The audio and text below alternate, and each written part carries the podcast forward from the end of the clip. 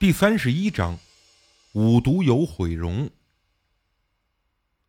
现在回想起来，我都不知道在那个时候为什么会有这种下意识的想法和动作。反正五毒油全都扬在了 Z 小姐的脸上，她发出了变了调的惨叫声，嘴张得很大，身体被弹飞，外面传出沉重的撞击声，好像有什么东西撞裂了的声音。我这才手忙脚乱地爬出床尾，看到醉小姐的身体把衣柜都给撞碎了，这得多大的力量啊醉小姐的双手捂着脸，手指缝里不停地噗噗地往外溢出淡黄色的烟雾，同时发出了痛苦的叫声，有时是女人的声音，有时又是男人的声音，好像她体内还藏着另外一个人。她身体倒在地板上，来回的扭动。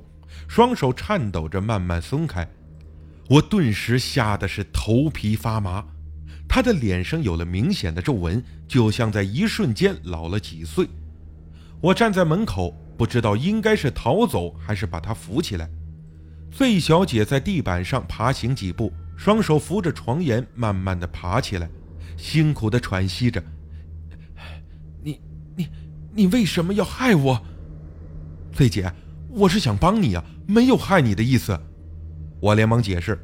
费小姐大声道：“你怎么帮我？就像现在这样让我变老，就是帮我？”我说：“当初我真不应该卖给你这个鬼附令，这样啊，你就不会被鬼附身了。”费小姐笑着：“呵呵，我还真要好好谢谢你，卖给了我那个东西。鬼附身的感觉简直太好了，很多事情。”都瞒不住鬼，他什么都知道。他让我说出那些话，做那些事情，要不是有他在，我可干不了。现在我红了，不但要感谢你，还要感谢鬼。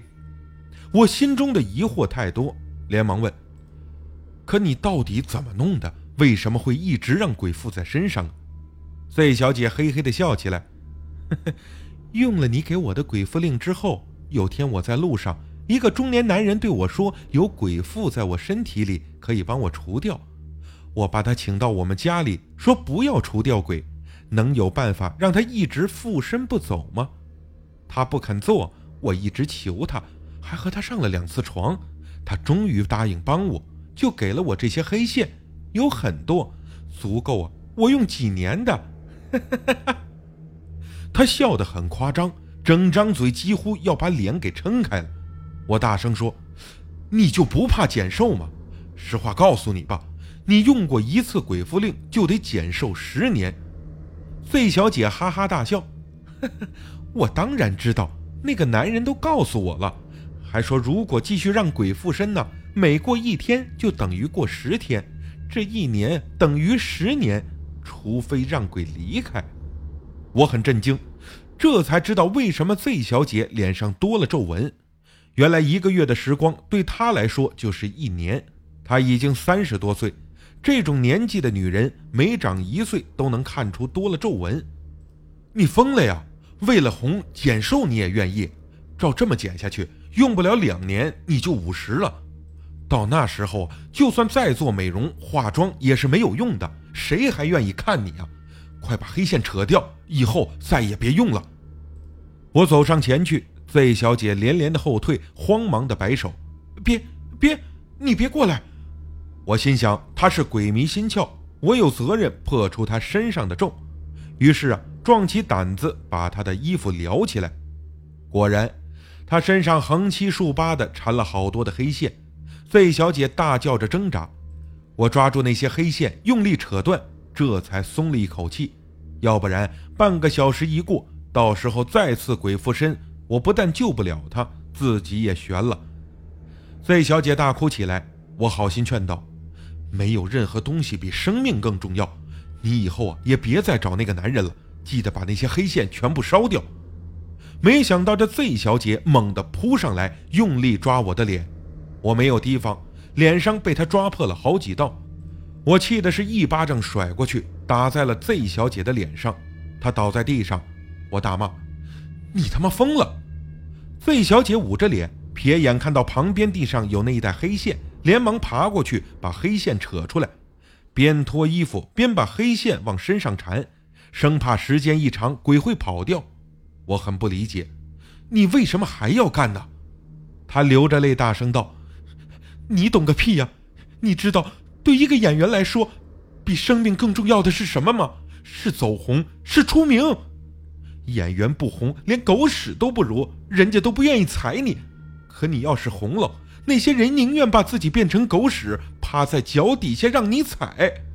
我当演员七八年，连做梦都想红，可就是红不起来。我和几十个导演睡过觉，不但没钱，有时还被他们骗，连他妈的妓女都不如。我图什么？不就是想出名吗？我愣住了，没想到他居然把出名看得这么重要。费小姐却又笑了起来。好不容易有这么个机会，我当然不能放过了。你不知道，出名的感觉呀，简直太好了。我每天都像生活在梦里，可又不是梦。他突然又板起了脸。我就是死也不会让这种感觉消失。